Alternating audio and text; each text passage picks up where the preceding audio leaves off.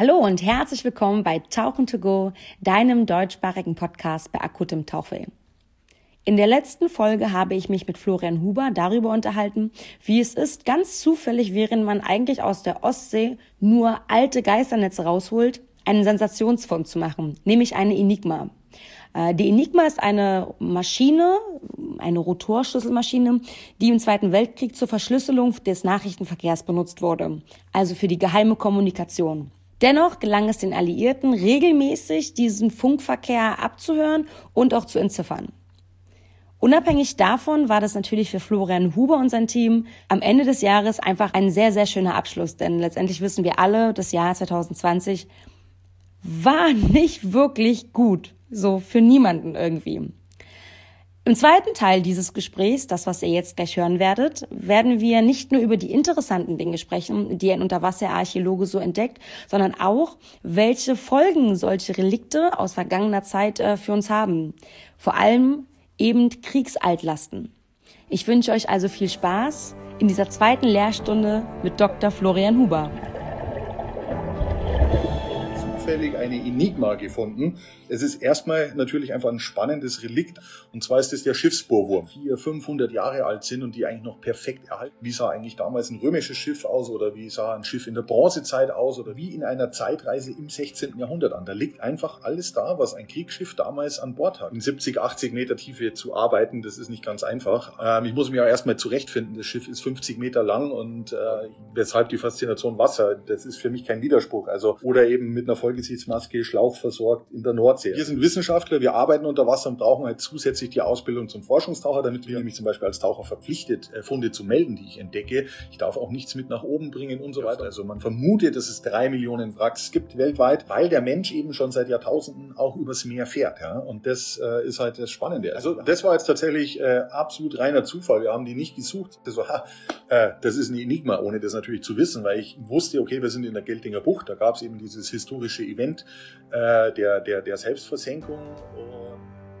Du hörst Tauchen to Go, Tauchen to Go, dein Podcast bei akutem Tauchweh.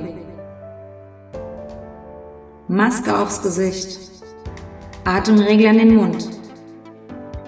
Die geplante Grundzeit beträgt 25 Minuten. Also lehn dich zurück und schließe die Augen. Denn gemeinsam tauchen wir jetzt ab. Richtiger Zeitpunkt, richtiger Ort auch, ja. Super, auf alle Fälle. Das ist, ist natürlich wirklich ein Highlight irgendwie, äh, sicherlich auch in meiner Karriere. Es war für uns alle toll. Das Jahr, wissen wir ja auch, war äh, beschissen genug. Und äh, jetzt zum Ende des Jahres sich nochmal mit so einem tollen Fund zu belohnen, ist wirklich schön, weil diese Netze, diese Netze hochholen, das ist jetzt auch nicht wirklich die äh, schönste Aufgabe. Das ist einfach anstrengend und dreckig und es ist auch frustrierend, immer wieder mit diesen Müllproblematik äh, da in Berührung zu kommen. Und äh, dann ist es für uns irgendwann halt einfach Schema F, rausgehen, runtertauchen, gucken, hochholen, Netz reinigen, entsorgen. Äh, wichtiger Job, macht uns auch Spaß, keine Frage. Aber das ist natürlich dann für uns alle einfach nochmal so ein, so ein Highlight am Ende des Jahres gewesen. Ja. Braucht man denn, wenn man so sagt, man möchte eben solche Netze hochholen, dafür eine gesonderte Ausbildung? Ich gehe davon aus, man muss schon einiges beachten. Ich meine, alleine, wenn man überlegt, ähm, mir fällt es ein im Mittelmeer, wenn man da zum Beispiel so eine Netze rausholt, da muss schon geguckt werden, ob da zufälligerweise einfach sich Seepferdchen eingenistet haben oder man muss dann diese Netze wirklich auch von den Tieren befreien, damit die nicht mit an die Oberfläche geholt werden, ne? Genau, also der WWF, der arbeitet äh, nur mit, mit Forschungstauchern und mit äh, Berufstauchern. Das hat aber eben versicherungstechnische Gründe. Ähm, es gibt aber ja mittlerweile ganz viele äh, ehrenamtliche äh, Taucher. Ich glaube, äh, Ghost äh, Fishing oder so ist ja einer der bekanntesten. Ghostnets und so, die, genau, die arbeiten mit Bracenet zusammen. Das ist diese Firma aus Hamburg, die daraus dann diese Armbänder macht. Ja, ganz genau. genau. Und die bergen das und die haben natürlich ihre eigenen äh, Regeln beziehungsweise Ausbildung. Klar, man muss, äh, je besser man tauchen kann, desto besser ist es, weil es muss irgendwann, in dem Moment, wo man anfängt zu arbeiten, muss das Tauchen komplett in den Hintergrund rücken und automatisiert ablaufen, damit ich mich dann eben auf meine Arbeit konzentrieren kann. Und wenn man natürlich Netze äh, freischneidet und, und irgendwie nach oben äh, bringen möchte, muss man natürlich aufpassen, dass man sich nicht selber in so einem Netz verheddert, ähm, ja. Und da kann dann natürlich viel passieren. Und klar, das Netz muss danach äh, entsprechend entsorgt werden. Man muss schauen, dass die Tiere ähm, befreit werden. Ähm, Und im Übrigen, es kann leider auch nicht jedes Netz entsorgt werden. Ne? Also es ist nicht so, dass jedes Netz irgendwie bei Bracenet oder so landet und die machen dann äh, schöne ähm, äh, Armbänder da draus, sondern also gerade die, die ähm, Netze, die wir in der Ostsee rausholen, die sind so verdreckt und verschmutzt, die können überhaupt nicht recycelt werden. Ja? Die sind Sondermüll und müssen verbrannt werden. Ähm, und das muss man auch wissen, weil man jetzt halt immer denkt, oder ich habe so den Eindruck, ja, die Netze, die werden hochgeholt und dann macht man dann einen Turnschuh draus und dann macht man ein schickes Armband draus. Das ist schön und gut, dass es das gibt. Das ist auch wichtig, aber es ist, es kann nicht die Lösung sein, dass wir quasi irgendwas wegschmeißen, um danach ein Armband draus zu machen, sondern wir müssen aufhören, diese Sachen und, weg. Und es danach rauszuholen und dann, genau, wir müssen vorher schon anfangen, Präventivlösungen finden, damit es gar nicht erst zu diesen Situationen kommt, dass man was rausholen muss. Eine andere Sache, die mir gerade, wo wir gerade so ein bisschen bei Umweltverschmutzung sind, ist, das ist die Problematik der Kriegsaltlasten, weil wir auch über die Unmengen an Schiffswracks gesprochen haben, gerade aus Kriegszeiten. Denn es gibt ja Bereiche, da ist eben mehr Salzwasser, also mehr Salzgehalt im Wasser. Und das hat unglaubliche Folgen eigentlich für das, für die Munition. Und ähm, ich fände es total toll, wenn du das nochmal ein bisschen genauer erklären würdest, was da die Problematik ist und vielleicht auch, warum man das so lange vor sich hergeschoben hat, weil man hätte ja schon mal länger oder früher was dagegen machen können. Ja, das ist auch was, was man erst seit einigen Jahren weiß oder mit dem man sich erst seit einigen Jahren beschäftigt. Man äh, hat eben mal äh, ausgerechnet, dass ungefähr rund 10.000 Schiffswracks von diesen drei Millionen, die man vermutet, ähm, aus den Kriegen und da genauer gesagt aus dem Zweiten Weltkrieg ähm, stammen. Und die äh, können in Zukunft äh, eine große Umweltproblematik sein, weil das sind eben Schiffe, die mit Öl untergegangen sind, die riesige Tanks natürlich hatten, damit so ein Kriegsschiff irgendwie tausende von Kilometern zurücklegen kann. Und sie waren natürlich voll mit Munition beladen. Ja? Und die gammelt jetzt seit ja, 80, 70 Jahren vor sich hin und irgendwann rostet sowas natürlich durch. Und dann kann das Öl und die ganzen Kampfstoffe können äh, ins Wasser austreten. Recht bekanntes Beispiel dürfte Truck Lagoon sein. Das ist ja für viele ähm, Taucher oder Wracktaucher so ein Eldorado, wo sie einmal hinwollen. Es ist auch schön, wir waren da selber ähm, schon zweimal, also die, die Wracks sind schön zu tauchen und zu betauchen, aber ähm, man muss eben wissen, da drin lagert halt wirklich noch äh, ein Haufen Giftstoff und wenn das alles mal austritt, dann wird es zu Umweltkatastrophen ähm, kommen und ist es auch schon. Ja. Ähm, aktuell haben wir sowas gesehen äh, vor Mauritius, da ist ja auch ein Tanker äh, aufgelaufen, der ja. dann eine riesige Ölspur hinterlassen hat. So kann man sich das vorstellen, wenn diese Schiffswracks aus dem Zweiten Weltkrieg alle irgendwann mal auf und ausbrechen. Ähm, hinzu kommt eben die Munition, also alleine, um da mal ein Beispiel zu geben, alleine hier bei uns in der Nord- und Ostsee, ja, liegen geschätzt, ich glaube, 1,6 oder 1,3 Millionen. Ich muss nochmal nachschauen, aber auf alle Fälle äh, eine enorme Millionen Tonnen, ja, Millionen Tonnen an ähm, Kampfmitteln noch, ja. Und auch die rosten vor sich hin. Also wir finden jedes Jahr, finden wir, egal ob wir rund um Helgoland tauchen oder auch hier äh, in der Ostsee, wir finden immer wieder ähm, Wasserbomben, Torpedos oder dergleichen. Und es gibt mittlerweile Untersuchungen hier vom Geomar, aber auch vom Thünen-Institut. Da hat man also quasi die ähm, Plattfische, die rund um die äh, diese äh, Munitionsversenkungsgebiete äh, leben, mal untersucht. Und da ist wohl die Krebsrate um ja, ich glaube, um die 30 Prozent oder so höher. Ähm, genaue Zahlen müsste ich auch nochmal nachschauen, aber Fakt ist einfach, dass die Tiere darunter schon mal leiden. Ja. Und was machen wir? Wir fangen den Plattfisch und ähm, essen den ja, und haben dann äh, quasi wirklich äh, die Giftstoffe, nehmen die äh, über unsere Nahrung mit auf. Also ein enormes Problem. Es gibt den Kampfmittelräumdienst hier in Deutschland, den kennt man ja, der entschärft ja auch immer wieder mal Bomben in Innenstädten. Das gleiche machen die auch unter Wasser, aber bei 1,6 Millionen Tonnen kann man sich vorstellen, die kommen im Leben nicht hinterher. Es ist einfach teilweise auch schwierig, sowas zu bergen und vielleicht auch unmöglich, weil in dem Moment, wo man es anlangen würde, tatsächlich was passieren könnte. Das heißt, es ist wieder mal so ein hausgemachtes Problem. Man hat es nach dem Krieg komplett verdrängt alles. Und ähm, jetzt so langsam merkt man eben, okay, jetzt ja, spüren wir die Folgen. Das wird also in den nächsten Jahren noch mal mehr werden, wenn das alles durchgerostet ist. Ähm, ja, dass wir wirklich massive Umweltprobleme ähm, weltweit bekommen, aber natürlich genau da, wo der Zweite Weltkrieg tobte, wo wir eben ganz viele Hinterlassenschaften haben. Und um das nochmal zu ergänzen, äh, von diesen 10.000 Schiffswracks liegen zum Beispiel alleine 4.000 im Pazifik. In diesem wunderschönen Pazifik, äh, Korallendreieck und so weiter und so fort kennt man ja als äh, Taucher. Also Truck Lagoon, selbst im Palau liegen ja Schiffe aus dem Zweiten Weltkrieg. Äh, das ist also alles voll und ähm, ja, das ist ein weiteres Problem, das uns ähm, in den nächsten Jahren sicherlich noch beschäftigen wird. Das würde uns, glaube ich, auch einfach einholen Also wir werden es wahrscheinlich einfach nicht vorher gebannt bekommen und es wird einfach plötzlich dann da sein und dann ist es so wie Weihnachten. Plötzlich ist es da und keiner hat damit gerechnet. Ich habe auch gelesen, da kann, aber korrigier mich, wenn ich das falsch jetzt wiedergebe, dass man solche ähm, Munition ja auch manchmal einfach hochjagt. Das wurde wohl in der Ostsee auch regelmäßig gemacht und dass man jetzt herausgefunden hat, dass man ähm, neben dem Hochjagen dieser Munition irgendwelche Tiere in ihrer Fortpflanzung stört. Weißt du davon was? Hochladen habe ich jetzt nicht verstanden. Was, was, was meinst du damit mit Hochladen? Ähm, also, dass man die Munition wirklich gesprengt hat unter Wasser in der Ostsee irgendwas also ich habe das wirklich nur aufgefangen und äh, muss ich bin ehrlich ich konnte ich habe das so zwischen Tür und Angel und konnte dann nicht mehr nachvollziehen wo ich es her hatte und habe es auch nicht mehr richtig gesucht und jetzt wo du darüber sprichst kommt mir das so wieder so ein bisschen in den in, in den Kopf und da ging es dann darum man würde in der Ostsee ähm, alte Munition ich weiß nicht, in welchem Maßstab würde man die immer wieder gesprengt. Und das hätte man wohl mehrfach gemacht. Und jetzt hat man rausgefunden, das ist aber auch keine gute Variante, das zu tun, denn das ist nicht gut für die Tiere, die dort leben. Genau, für, für die Säugetiere, also zum Beispiel Schweinswale können durch die Druckwelle natürlich dann äh, ähm, verletzt werden. Auch andere Tiere können durch diese Druckwelle verletzt werden. Man versucht es ja mit, mit Blasenvorhängen alles ein bisschen zu minimieren, aber die werden auch nicht immer eingesetzt.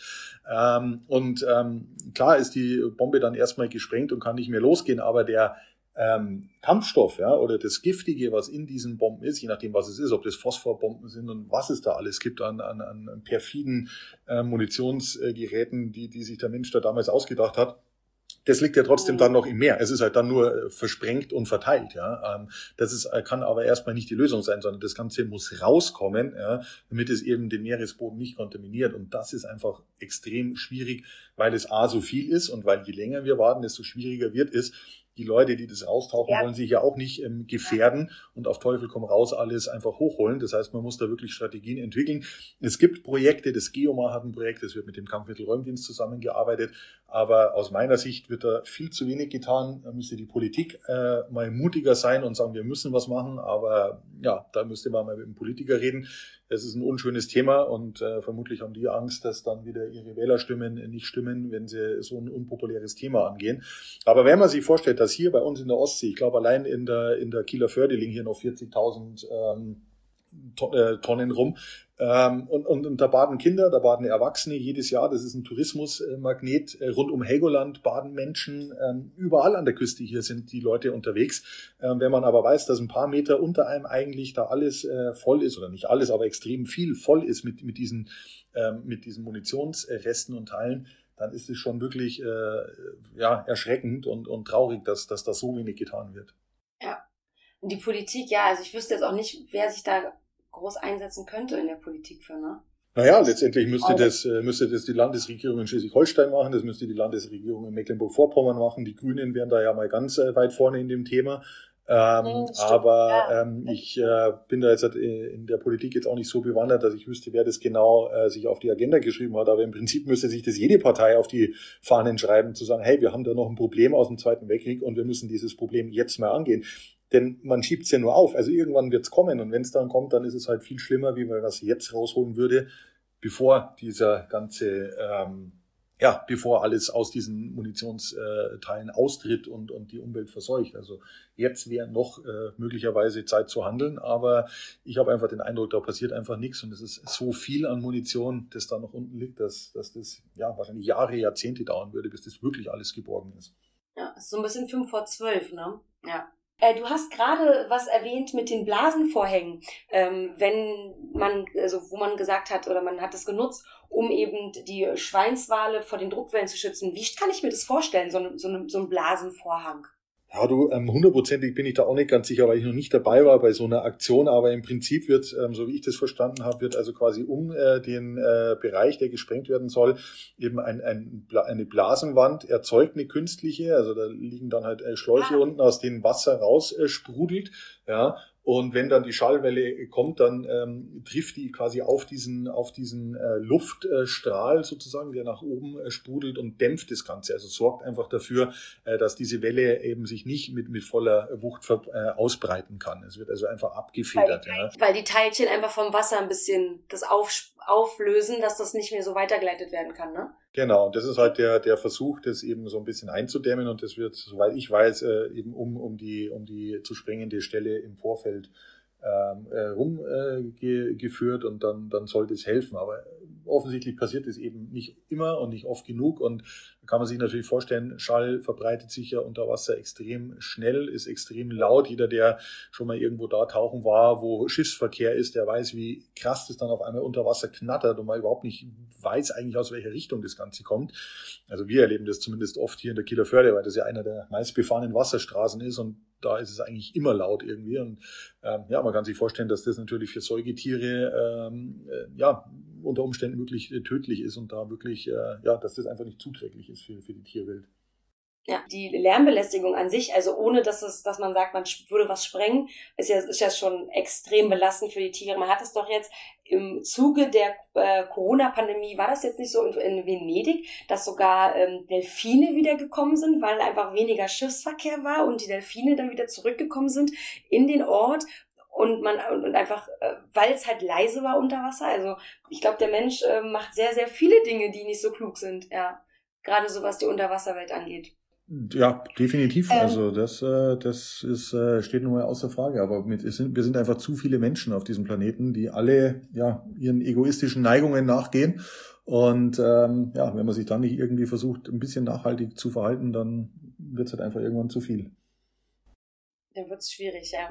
Ähm, wir haben ja jetzt ein relativ deepes Thema, so ein eigentlich auch schon relativ trauriges Thema angeschnitten. Und ich mache einen krassen Cut und frage dich jetzt trotzdem noch nach deinem schönsten Erlebnis beim Tauchen oder den schönsten Fund.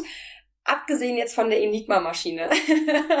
ja, das ähm, bin ich tatsächlich schon öfters gefragt worden und ich kann es eigentlich gar nicht so wirklich sagen, weil ich wirklich auch da wieder jeden Fund spannend finde. Also sicherlich sind die Highlights ähm, äh, immer diese mexikanischen Höhlen, so, weil die einfach als Taucher schon faszinierend äh, sind. Das wird jeder bestätigen, der schon mal da war. Diese, diese Zenoten sind einfach wunderschön. Die Höhlensysteme sind unglaublich faszinierend. Aber wenn man dann eben da äh, in diesen Höhlensystemen noch prähistorische menschliche Skelette findet oder wir haben eine Feuerstelle gefunden, die 9000 Jahre alt ist, äh, wir haben ähm, Riesenfaultierskelette gefunden, ein äh, Mastodon, äh, also ein Riesenelefanten-Skelett. Wir haben mal eine Stelle gefunden, eine Zenote über 126 Schädel aus der Maya-Zeit drin liegen. Das war wahrscheinlich tatsächlich ein subaquatischer Friedhof, also wo die Menschen in dieser Zenote bestattet wurden, was meines Wissens nach in der Maya-Welt einzigartig ist, wo man sich natürlich fragen kann, warum das ausgerechnet da passiert ist und sonst nirgends. Ähm, das sind natürlich Highlights, wenn du da tauchst und äh, du, du siehst diese ganzen äh, Schädelreste. Teilweise hatten die Schädel, also waren die deformiert, ja, die wurden künstlich äh, schon als Kinder deformiert, diese Schädel. Das war ein Schönheitsideal. Äh, die Zähne waren angefeilt. Äh, auch das war ein Schönheitsideal, weil die Menschen damals das eben als schön erachteten tatsächlich. Das sind natürlich Tauchgänge, die, die werde ich nie vergessen, weil das einfach wirklich einzigartig ist. Ähm, aber auch äh, rund um Helgoland zu tauchen, wo wir immer wieder mal mit Kegelrobben unterwegs sind, die da ja leben, die uns dann bei der Arbeit tatsächlich besuchen und, und teilweise auch nerven, äh, weil, weil sie mit uns spielen wollen. Gespielt, ne? Genau, ja, ja. Und die haben uns dann also schon auch mal unsere, unsere Sammelbeutel irgendwie, wo wir unsere Proben drin haben, weggezogen oder so. Also das kommt schon auch mal vor. Ähm, das ist natürlich toll das U-Boot, was wir vor Helgoland untersucht haben, ist, ist, ist äh, faszinierend. Ach, ich, ich weiß gar nicht, es ist wirklich alles. Ja, der, der, Nürnberger Brunnen, in dem wir tauchen waren, ist sicherlich äh, auch ein Highlight. Aber bei mir ist das wirklich, ähm, das ist alles für mich unglaublich spannend. Also selbst wenn ich einfach nur mal einen Tag in der Seegraswiese bin, hier in der Kieler Förde, die wir auch seit Jahren untersuchen, und uns diese äh, Seegräser äh, genauer anschauen und dann einfach mal äh, sich da hinlegt und guckt, was eigentlich in so einer Seegraswiese lebt, kreucht und fleucht. Das sind einfach alles ganz, ganz tolle Erlebnisse. Und von daher, glaube ich, habe ich gar kein einzelnes Highlight, sondern das sind einfach ganz viele Highlights, die da in meinem Berufsleben mittlerweile schon waren. Und für die bin ich auch einfach immer wieder dankbar, dass ich einfach diesen Job machen darf und ähm, ich freue mich einfach jeden Tag aufs Neue, was, was da so auf mich zukommt. Und das ist halt immer wieder völlig neu und das macht den Job halt auch so abwechslungsreich. Also wie gesagt, vor zwei Wochen wusste ich noch nicht viel mehr über eine Enigma wie jeder andere auch so. Jetzt habe ich selber eine in der Hand gehabt und seit zwei Wochen mache ich nichts anderes wie ähm, Literatur zu lesen über Enigma, über den Zweiten Weltkrieg, über die Versenkung und so weiter und so fort. Also man wird dann auch immer wieder ein bisschen schlauer durch seinen Job, weil man sich einfach wieder mit neuen Sachen beschäftigt. Und von daher bin ich da echt dankbar dafür. Super, also mega spannend. Also ich kann als, als aus Tauchersicht kann ich dir auf jeden Fall sagen, also bei mir auch, ich freue mich immer auf jeden Tag. Und bist du natürlich einen ganz anderen Bereich. Ich gehe halt total gerne tauchen und guide und finde auch das, selbst wenn ich an den gleichen Platz gehe und das gefühlt, wenn man so an Hausriffe denkt von irgendeiner Basis, wenn man da einfach 500 Mal reingeht, ist es trotzdem jedes Mal was anderes. Und das macht das unter Wasser einfach auch so spannend. Und eine Frage, das ist so die letzte Frage, die ich dir noch stellen möchte ähm, deine Meinung zu dem Thema. Ich, ähm, ich arbeite nebenbei in Schulen und ich habe Kinder gefragt, was Kinder jemanden fragen würde, der forscht unter Wasser. Und äh, da haben sie mich auf eine Idee gebracht und ich dachte, die ist so schön, die Frage, die hätte eigentlich von mir sein können. Was hältst du von Atlantis? Ich weiß nicht, ob dir die Frage schon mal jemand gestellt hat, ähm, aber ich fände es total spannend, wenn du, mal da, wenn du mal deine Meinung dazu sagst, ob es das gibt und was du glaubst, wo es sein könnte, oder ob es ein absoluter Mythos ist, weil es gibt ja genug Städte, die unter Wasser sind, weil halt irgendwie der Wasserspiegel gestiegen ist. Das stimmt und ähm, ja, Atlantis spielt natürlich immer wieder meine Rolle und ich habe tatsächlich gerade ein neues ähm, Kinderbuch, ein neues Was ist was Buch ähm, geschrieben ähm, und da wird es um, auch um versunkene Schätze äh, gehen und da ist auch ein Kapitel Atlantis natürlich. Ähm, Oh, cool. Und ja, äh, Atlantis, klar, das ist natürlich so ein Mythos. Ähm, es gibt auch äh, Forscher, die danach gesucht haben, aber da wird auch tatsächlich viel Quatsch drüber geschrieben. Man nimmt tatsächlich äh, an, dass, ähm, ich glaube, es war Platon, der Philosoph, der ähm, Atlantis möglicherweise einfach erfunden hat, um den seinen Lesern und seiner Zuhörerschaft einfach so ein Bild ähm, zu vermitteln. Atlantis war ja auch so eine dekadente Gesellschaft, die dann eben in so einem ja, Erdbeben, Tsunami untergegangen ist. Und ich glaube, er wollte sinnbildlich den Menschen einfach äh, zeigen, was äh, mit einer Gesellschaft passiert, die einfach über ihre Verhältnisse lebt. Und von daher gibt es also nicht mhm. wenige seriöse Forscher, die sagen, das war einfach nur eine erfundene Stadt, um eben ja äh, mit dieser Gleichung sozusagen äh, das Ganze zu verdeutlichen.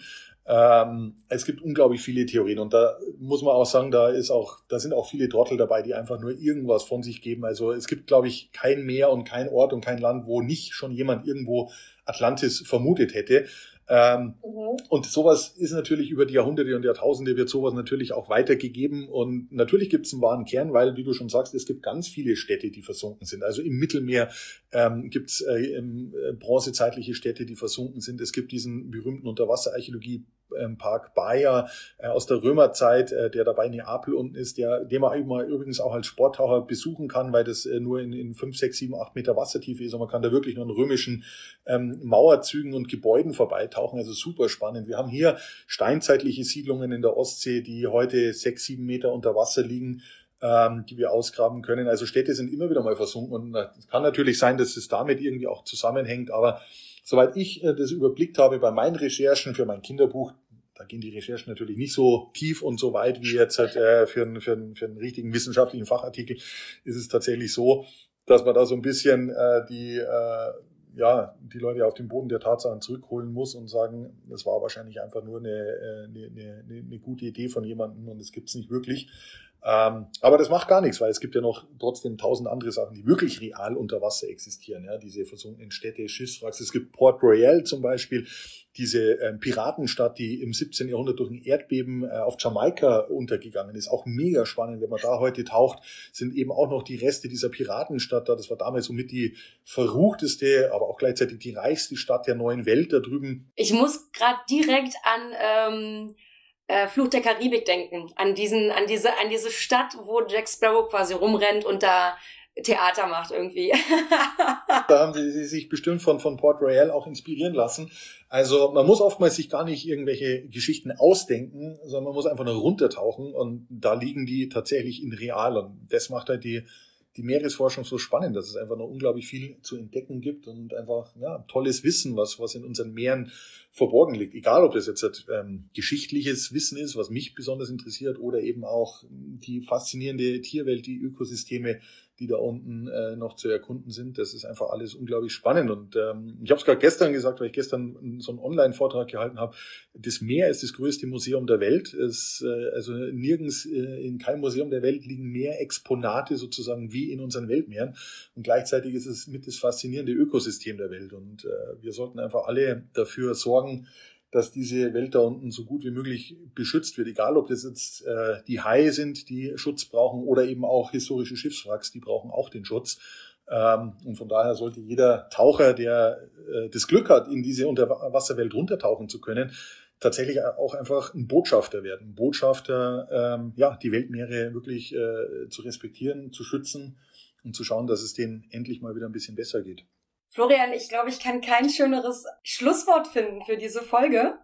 Und dabei würde ich es tatsächlich belassen. Ich bedanke mich unglaublich für deine Zeit, ähm, für die spannenden Geschichten, die du erzählt hast, auch über die Enigma. Und ich habe heute wirklich auch ganz viel gelernt was der Zuhörer auf jeden Fall gemerkt hat, denn normalerweise quatsche ich auch selber ganz viel und ganz gerne.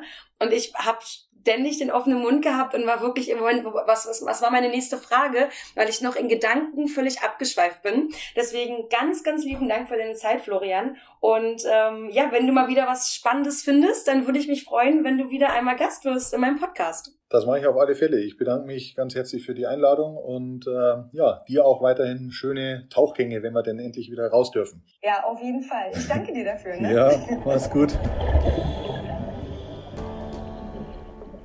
Ihr Lieben, das war Tauchen to go für dieses verkorkste Jahr 2020. Und damit sich niemand von euch wundert, weshalb ich innerhalb der Weihnachtszeit keine neue Folge hochlade, ich bin in Weihnachtspause. Es ist aber nicht so, dass ich mir aus solchen Feiertagen großartig was machen würde. Aber keine Sorge, im Neujahr gibt es dann direkt die erste Folge pünktlich zum Ausnüchtern zum 1.1. Das verspreche ich hiermit. Ich werde mich mit der lieben Mona unterhalten, denn sie war wie so ziemlich alle anderen auch in der Tauchbranche dieses Jahr, na, wer ahnt es? Ja, genau, auf den Azoren. Irgendwie waren da alle dieses Jahr. Und was sie dort erlebt hat und warum sie einen der teuersten Tauchgänge gemacht hat, um einen Drückerfisch zu sehen, erfahrt ihr dann hier bei Tauchen to go im neuen Jahr. Bis dahin wünsche ich euch eine schöne Weihnachtszeit, passt auf euch auf und bleibt gesund. Tschüss! Das war Tauchen to go, Tauchen to go. Dein Podcast bei akutem Tauchweh. Öffne deine Augen und tauche nun langsam und unter Einhaltung der Aufstiegsgeschwindigkeit zurück zur Oberfläche. Bitte absolviere zu deiner eigenen Sicherheit den Sicherheitsstopp von drei Minuten auf einer Tiefe zwischen drei und sechs Metern, bevor du anschließend zurück in deinen Alltag tauchst.